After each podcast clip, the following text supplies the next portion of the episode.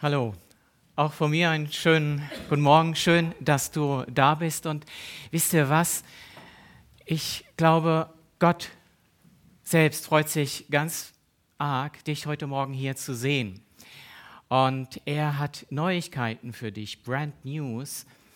Ich habe den Eindruck, ich, also ich weiß nicht, was es für den Einzelnen bedeutet, diese Brand News, aber ich hatte den Eindruck, euch das so weiterzugeben.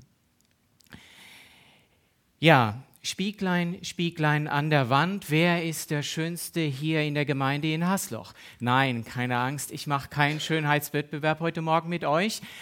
Und äh, Spieglein, Spieglein an der Wand, ich erzähle auch euch kein Märchen. Und wenn du dich fragst, Mensch, wo, wo war das nochmal? Welches Märchen war das? Ich verrate es euch, Schneewittchen. Ja, es gibt ja verschiedene Möglichkeiten, äh, Gott, Gottes Wort zu lesen. Und ähm, Gottes Wort ist ja, ja, es wird, Ralf hat es schon erwähnt, ist ja wie ein, ein Spiegel. Und es will uns ja zeigen, wie wir sind, beziehungsweise wie Gott über uns denkt. Und ja, heute Morgen möchte ich mit euch einfach äh, den Gedanken mal nachgehen. Und ähm, ja, wie, wie ist das mit, mit Gottes Wort? Und du kannst ja auf verschiedene Arten und Weisen an Gottes Wort herangehen. Die eine ähm, also drei Beispiele möchte ich euch einfach mal nennen. Die, die eine Art ist, du hörst für andere. Ja, du liest in einem Wort irgendeine Stelle oder in der Predigt und denkst, Mensch, das ist, das ist doch was für Jens. Genau, oder nenn ihn, wie du willst. Aber kennt ihr diese Situation? Du bist beim Bibellesen oder in der Predigt und du denkst an Jens. Aber du hörst für andere und nicht für dich. Ähm, wie Gott das vielleicht gedacht hat. Oder eine andere Art und Weise ist moralisch. Du hörst was und denkst, nee Gott, nee, also nicht mit mir. Also, das kannst du nicht so, so wortwörtlich gemeint haben. Da müssen wir nochmal drüber sprechen. Also ähm, ich, ich mache ja gern viel mit, aber das, nee, das, das mache ich nicht mit. Oder und das finde ich die beste Möglichkeit, mit einem offenen Herzen Gottes Wort hören und lesen und sagen, Herr, ich habe verstanden, du liebst mich und du hast einen Plan für mich und du möchtest mit mir einfach ja, verschiedene Dinge unternehmen und teile sie mir bitte mit. Also mit einem offenen, erwartungsvollen Herzen Gottes Wort zu lesen oder zu hören. Ja, ich gebe zu. Ich möchte heute Morgen Werbung machen für Gottes Wort. Das habt ihr vielleicht schon gemerkt. Ich kann es mir nicht verkneifen. Und so wie du vielleicht für ein tolles Restaurant Werbung machst, möchte ich heute Morgen für Gottes Wort Werbung machen. Ja, Stell dir mal so dein Lieblingsrestaurant vor. Ja, du gehst da rein, du wirst schon erwartet, ja, der Kellner kennt dich und man, man freut dich, dich wieder zu sehen. Und ja, das ist immer wieder ein Geschmackserlebnis, wenn du in, die, in deinem Lieblingsrestaurant bist. Und ja, die Ambiente, es ist vielleicht auch noch ein toller Ausblick und du bist einfach gerne dort. Und du gehst erfrischt und erfüllt nach Hause. Und das wünsche ich dir heute Morgen, dass du erfüllt und erfrischt, weil Gott zu dir spricht, wieder nach Hause. Das ist mein Wunsch heute Morgen an, an Gott. Ja, Gottes Botschaft hören und Gottes Botschaft befolgen, so ist der Text ähm, überschrieben.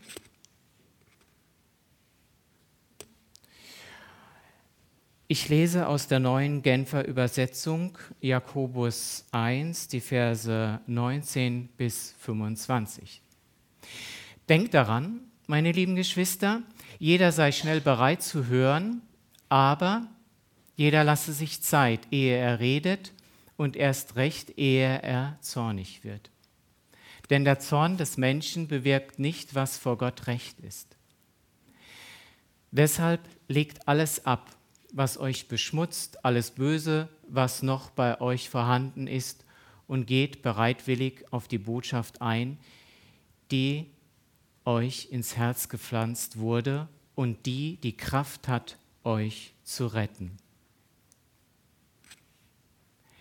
Hört euch diese Botschaft nicht nur an, sondern handelt auch danach, andernfalls betrügt ihr euch selbst. Denn wer sich, die, wer sich Gottes Botschaft zwar anhört, aber nicht danach handelt, gleicht jemand, der sein Gesicht im Spiegel betrachtet und der, nachdem er sich betrachtet hat, weggeht und sofort wieder vergisst, wie er ausgesehen hat. Wer sich jedoch in das vollkommene Gesetz vertieft, das Gesetz der Freiheit, und es ständig vor Augen hat, wer also das Gehörte nicht vergisst, sondern es in die Tat umsetzt, der, der ist glücklich zu preisen, der ist glücklich zu nennen. Wow. Und er wird gesegnet sein bei allem, er wird gesegnet sein bei allem, was er tut. Soweit Gottes Wort. Ja, ist dir schon mal aufgefallen, wie oft du in den Spiegel schaust? Morgens, mittags, abends und manchmal sogar nachts. Und manche Leute haben sogar einen Spiegel in ihrer Handtasche. Ja, sie gucken auch zwischendurch mal rein. Der Spiegel ist sozusagen ihr ständiger Begleiter. Und so, genau so stellt sich das Jakobus vor. So soll es auch mit dem Wort Gottes sein. Alltäglich. Immer wieder Gottes Wort aufschlagen und äh, reinschauen. Die Bibel im Alltag für den Alltag. Und Gott nicht nur mal am Sonntag erleben oder hören, sondern ständig Gottes Wort aufklappen und hineinschauen. Und warum schaue ich in den Spiegel? na, um mal zu sehen, wie ich aussehe. Und was sehe ich? Ich sehe, was gut aussieht oder was weniger gut aussieht. Und vielleicht müsste man mal die Haare kämmen oder den Kragen gerade rücken oder einen Pickel ausdrücken, so wie der Ralf gesagt hat. Also ähm, kurzum, es gibt immer was zu tun, wenn man in den Spiegel schaut. Und hey, niemand würde doch auf die Idee kommen, er schaut in den Spiegel und sagt, naja, also das sieht ja heute äh, ziemlich bescheiden aus, aber lass was mal gut sein, ist ja egal, ja. Ähm, wen interessiert's? Mich stört's nicht, ja. Also, obwohl er das wahrnimmt, dass da was nicht so ist, wie es sein soll. Das wäre doch wirklich dumm, oder? Und genauso sollen wir es auch nicht mit der Bibel umgehen. Also wenn du die Bibel aufschlägst und nur liest und wieder zuschlägst und wenn du es gehört hast und du machst nichts, dann bringt es nichts. Die Bibel lesen führt erst dann zum Erfolg, äh, wenn wir hören und hören. Versteht ihr den Unterschied? Kurzum, das Hören auf Gott ist dann erfolgreich, wenn du das umsetzt, was du verstanden hast, was Gott dir aufs Herz gelegt hat. Und Jakobus sagt, ich gehe mehr nur auf den zweiten Teil von, von dem Text ein, den ich vorgelesen habe. Ähm, wenn, wenn wir das umsetzen, dann sind wir glücklich zu nennen. Und wer möchte nicht glücklich sein? Und du wirst gesegnet sein bei allem, was du tust. Wow, krass. Und damit befindest du dich aber auch in der Reihe von namhafter Persönlichkeiten wie Mose, David, Josua, die dir das alle ausrichten lassen und sagen, hey, guck dir das an in meinem Leben, ich habe das getan, was Gott mir mitgeteilt hat und es hatte Auswirkungen. Also die Bibel spricht ja auch von Früchten. Also das Leben hatte Auswirkungen, es hatte Früchte. Und hm, ich weiß nicht, an was du denkst bei Früchten. Vielleicht ist es eine, eine stabile, stabile Beziehung oder einfach, dass du mutiger Entscheidungen triffst, dass du mutiger bist, dass du einen inneren Frieden und Gelassenheit erlebst. Das könnten Früchte sein. Und das Schöne ist doch, wenn du Gottes Wort aufschlägst, was siehst du? Okay, du siehst Worte. Aber es sind Gottes Worte. Ja, von Menschen aufgeschrieben, aber es ist Gottes Wort. Von Menschen aufgeschrieben. Und Jakobus sagt, du siehst das vollkommene Gesetz. Das hört sich ein bisschen sperrig an, aber ähm, ja, David schreibt im 119. Psalm, wie sehr er dieses Gesetz, wie sehr er diese Regeln, diese Tipps liebt, ja, und für ihn ist das Gesetz und Gott eins. Also man kann es nicht voneinander trennen. Und wenn du die Bibel aufschlägst, dann siehst du Gott und wer du bist.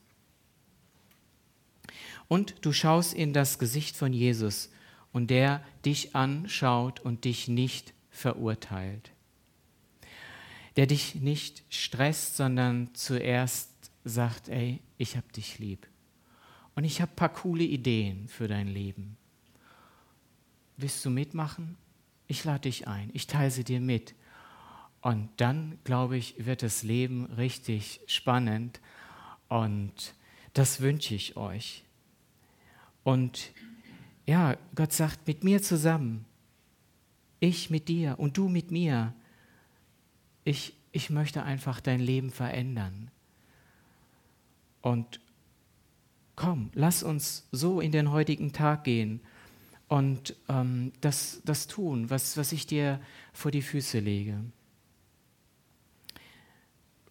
Und probier es einfach mal aus.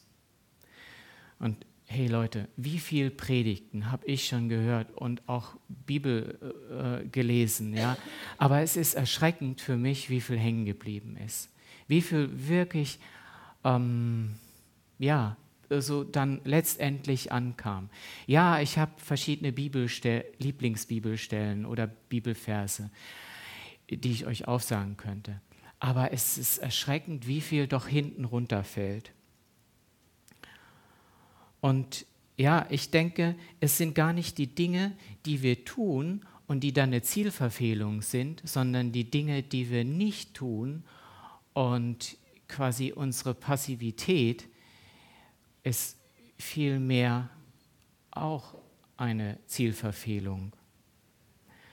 Und wohin ein Leben eines Christen führen kann, der sich nur im Spiegel betrachtet, aber dann weggeht und alles vergisst und nichts von dem wirklich umsetzt in seinem Leben, was äh, Gott von ihm will, das beschreibt Peter Rollins in seinem Buch Die Verurteilung.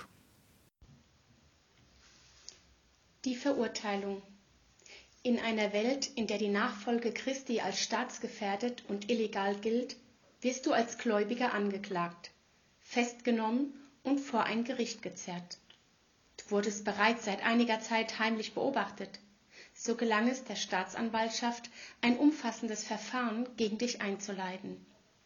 Die Staatsanwaltschaft eröffnet den Prozess mit der Vorlage dutzender Fotos die dich bei Kirchenveranstaltungen zeigen, dabei, wie du Vorträge bei religiösen Veranstaltungen hältst und an Gebets- und Anbetungsgottesdiensten teilgenommen hast.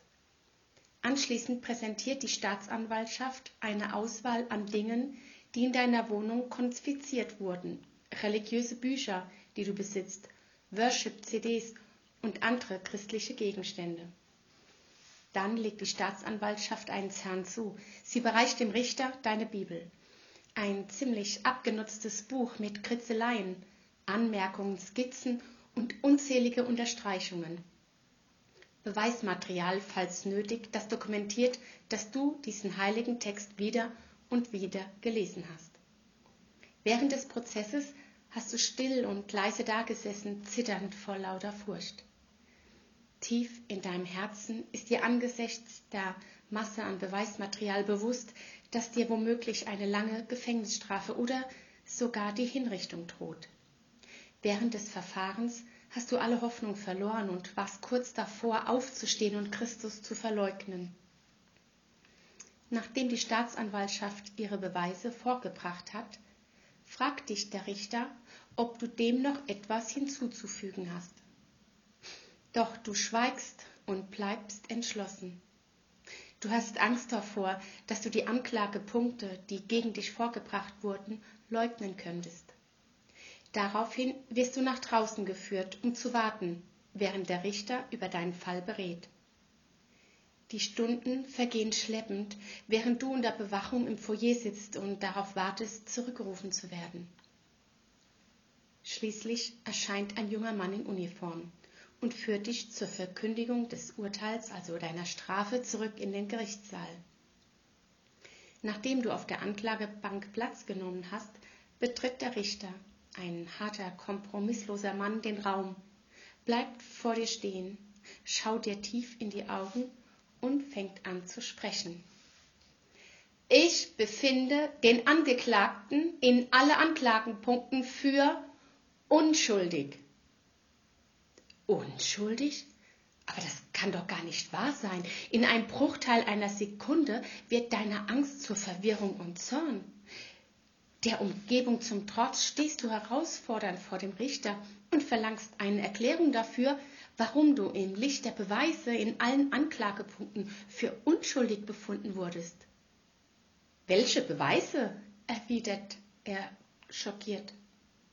Aber was ist denn mit den Gottesdiensten, bei denen ich gepredigt und den Augenblicken, in denen ich in der Kirche weinte und mit den langen schlaflosen Nächten meines Gebetes? Beweise, dass Sie ein guter Redner und Schauspieler sind. Nichts mehr, erwidert der Richter. Es ist offensichtlich, dass sie die Menschen ihrer Umgebung getäuscht haben. Es ist gut möglich, dass sie manches Mal auch sich selbst getäuscht haben. Doch diese Aktivitäten sind nicht ausreichend, um sie vor einem ordentlichen Gericht schuldig zu sprechen. Aber das ist Wahnsinn, schreist du. Es scheint, als gäbe es keine Beweise, die sie überzeugen könnten. Das Gericht steht ihrem Bibellesen und Kirchenbesuch gleichgültig gegenüber. Es interessiert sich nicht für Anbetung mit Stift und Worten. Entwickeln Sie Ihre Theologie ruhig weiter. Uns interessieren solche Seelenkünstler nicht, die ihre Zeit dafür aufwenden, lediglich Bilder einer besseren Welt zu malen. Wir kümmern uns nur um diejenigen, die ihren Pinsel aus der Hand legen, ihr Leben geben und es Christus gleich tun in ihrem Streben nach einer besseren Welt. Okay, vielen Dank, Reike. Ähm, ja, also die Verurteilung, der Autor ist Peter Rollins und es ist aus dem Buch Der orthodoxe Heretiker. Jetzt meine Frage an dich. Wenn das Christentum illegal wäre, nur mal angenommen, gäbe es dann genügend Beweise, um dich und mich zu verurteilen.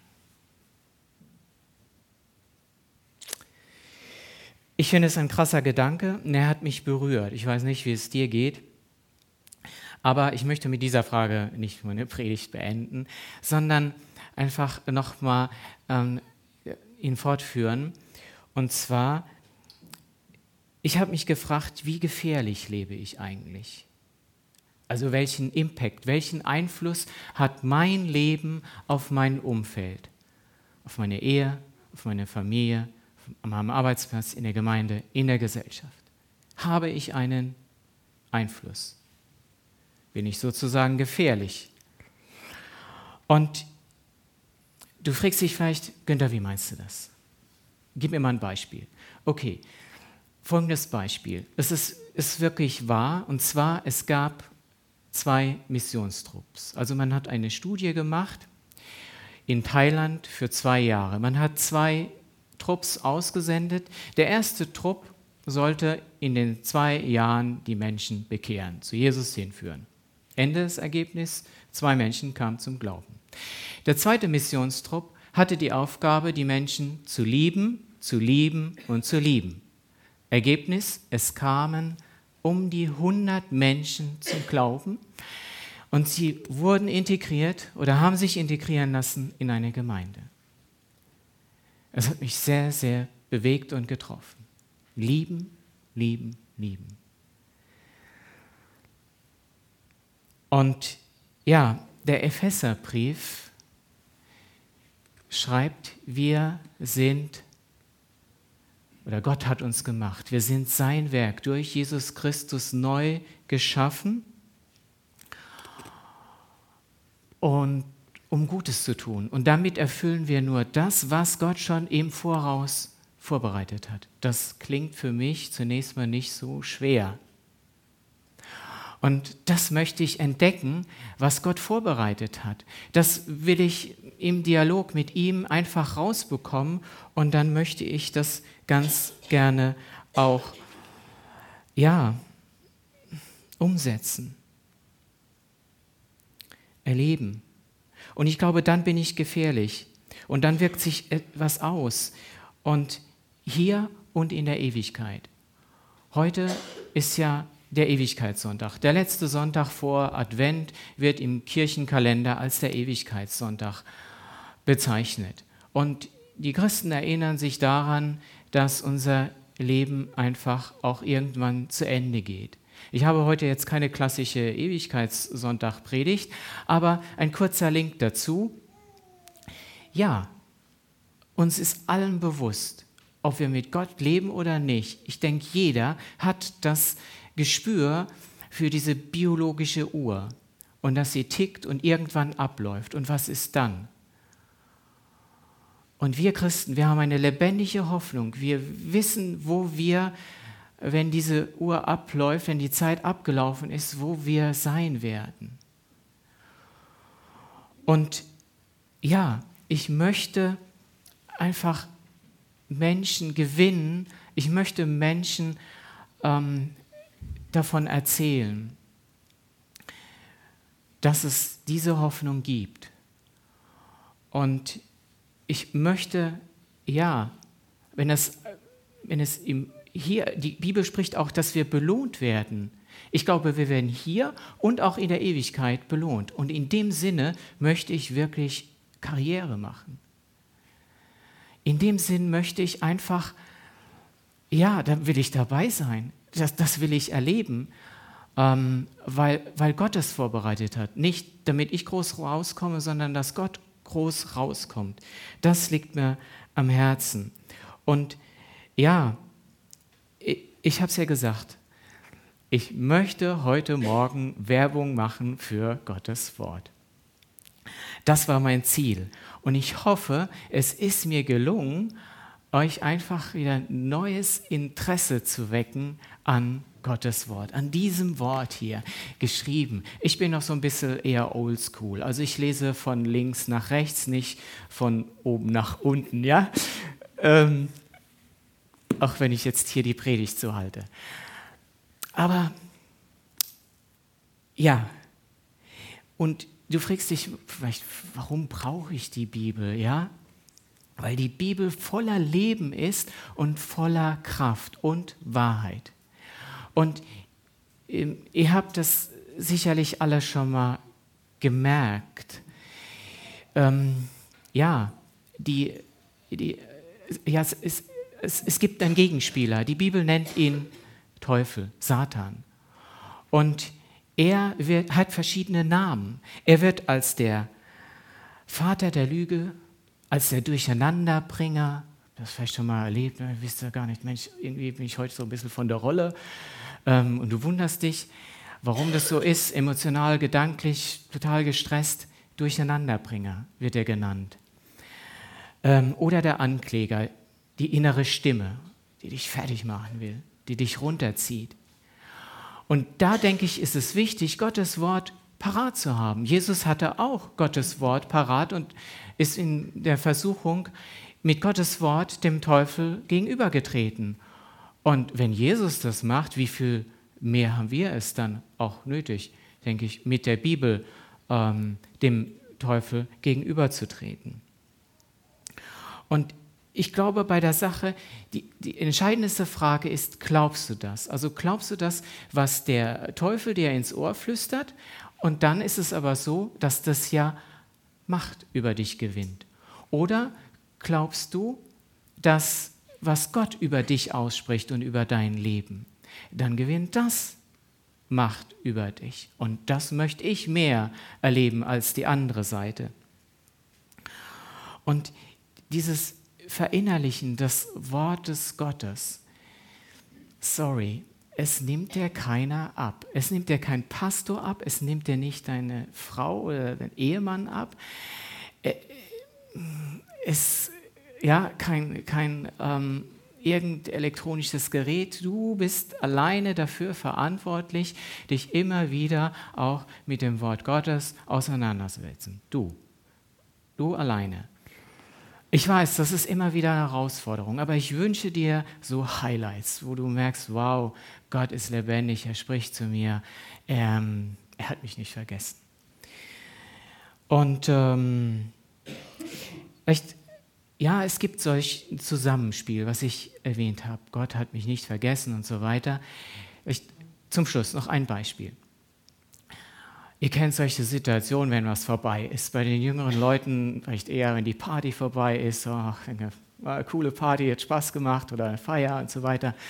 Irgendwie, oder Freizeit bei uns äh, älteren Personen ist es dann, ach, der Urlaub und so weiter. Und so war es bei mir. Oder ich erlebe das oft, ja, wenn der Urlaub vorbei ist und denkt schon, bist du an die Arbeit und denkt, ach, nee. Und du wirst sentimental. Ja, denkst, ach, wie war das so schön am Meer, am Strand oder wo ihr Urlaub gemacht habt. Ja, war schön. Ah, es hat einfach gut getan. Und man schwelgt so in diesen Gedanken. Und so war ich auch unterwegs ähm, dieses Jahr. Und in diese Situation hinein ähm, äh, äh trifft mich ein, ein Wort Gottes. Wie ist jetzt vielleicht äh, nebensächlich, aber ich, ähm, ich lese das auf der Heimfahrt. Und da heißt es, bleibt nicht bei der Vergangenheit stehen. Wow, denke ich, ja, das ist mein Thema. Ich bin gerade noch im Urlaub und so weiter. Ähm, schaut nach vorne. Guckt nach vorne. Ich will etwas Neues tun. Ich will etwas Neues schaffen. Und es hat schon begonnen. Siehe, hast du es noch nicht gemerkt? Hast du es noch nicht gecheckt? Und ich werde ähm, durch die Wüste eine Straße bauen und Flüsse sollen in der öden Gegend fließen. Interessanterweise, die zwei letzten Verse drückt Ökonomie Gottes aus. Also Gott sorgt für eine Straße, das heißt Logistik, Versorgung und Flüsse, Wasser, Leben. Das, da steckt Gott dahinter. Und das hat mich berührt. Aber jetzt war es mein Job zu sagen, okay, ähm, tolle Gefühle, ich bleibe im Urlaub oder ich vertraue diesem Wort. Ich sage, ähm, ja, ich will das glauben, auch wenn ich es noch nicht sehe. Ähm, ich will nicht bei der Vergangenheit stehen bleiben, sondern ich will in die Zukunft schauen. Ich will das glauben, dass etwas Neues geschieht, was auch immer. Ich bin offen für Neues, aber dass ich das glaube und ähm, ja, ich muss es mir immer wieder auch ähm, selbst vorsagen. Es ist nicht ein Selbstläufer. Und ich habe manchmal Zweifel, denke, okay, wo bleibt dieses Neue? Aber ähm, das kann was Kleines sein, das kann was Größeres sein in deinem Leben. Aber es ist meine Aufgabe, das zu glauben. Okay, Gott hat etwas Neues für uns bereit. Und ähm, ja, ich glaube, wir alle brauchen immer wieder diese diese geistliche Fokussierung. Und äh, ich persönlich leide unter so einem geistlichen Gedächtnisverlust. Kennt ihr das? Äh, abends denkst du, Mensch, was habe ich heute Morgen nochmal gelesen in der Bibel? Ja, ich habe Bibel gelesen, aber was war das nochmal? Weg. Erschreckend. Und deshalb glaube ich, ist es wichtig, immer wieder sich auch zu verinnerlichen, Bibelverse auch auswendig zu lernen. Ich habe mir das dieses Jahr vorgenommen. Es ist richtig hart, aber ich merke, es macht was mit mir. Ähm, es regt meine Synapsen an und ähm, aber es ist, es ist ja, es ist eine Herausforderung. Und es ist, denke ich, wichtig aus den angeführten Gründen immer wieder auch in Gottes Wort zu lesen, sich damit auseinanderzusetzen, weil es uns schützt, weil es uns hilft im Alltag, ähm, ja, den Weg zu finden und ähm, weil wir dann erfahren, was Gott mit uns plant. Und ich hoffe, ich hoffe, es ist mir gelungen, dass er nach Hause geht und sagt, ey, ich, ich ich fange mal wieder an, in der Bibel zu lesen. Es gibt Bibellesepläne für das Jahr über oder wie auch immer. Oder fangt in kleinen Schritten an, genau. Ähm, nicht gleich jetzt so ein großes Ding, vielleicht nur fünf Minuten. Fünf Minuten, glaube ich, ist, ähm, ich wünsche euch Erfolge dabei. Also war ein schlechtes Beispiel, vielleicht mit dem Jahresplan um die Ecke zu kommen. Aber mit fünf Minuten. Fangt mit fünf Minuten an, stellt den Wecker fünf Minuten früher und dann liest man nur fünf Minuten in der Bibel. Und wenn ihr die fünf Minuten habt, dann macht zehn Minuten draus und so weiter und so fort. Lasst euch leiten, euch fällt schon was ein. Ihr seid ja pfiffige Leute. Aber ich möchte euch jetzt nicht so ähm, nach Hause lassen, sondern zum Abschluss noch eine Frage stellen. Was wurde dir wichtig? Und es wäre schön, wenn ihr euch jetzt einfach zu zweit, zwei Minuten, ganz kurz austauscht. Was wurde dir heute Morgen im Gottesdienst wichtig? Zwei Minuten habt ihr Zeit. Himmlischer Vater, ich danke dir, dass du immer wieder was für uns parat hast. Und dass du, ja, dass dir die Ideen nie ausgehen und dass du ein lebendiger Gott bist, der in unseren Alltag, in unsere Lebenssituation hinein sprechen möchte. Und davon leben wir. Es, es dringen so viele Stimmen an unser Ohr, die uns irritieren wollen, die uns äh, verletzen, kaputt machen wollen. Aber dein Wort ist voller Leben, voller Kraft und die Wahrheit. Und die Wahrheit, sie tut uns letztendlich gut. Und der möchten wir uns aussetzen. Ich bete, dass dass ich, wir immer wieder äh, Freude haben, äh, dass es uns äh, ein Verlangen ist, in deinem Wort zu lesen und Erlebnisse mit deinem Wort und mit dir im Alltag zu machen. Amen.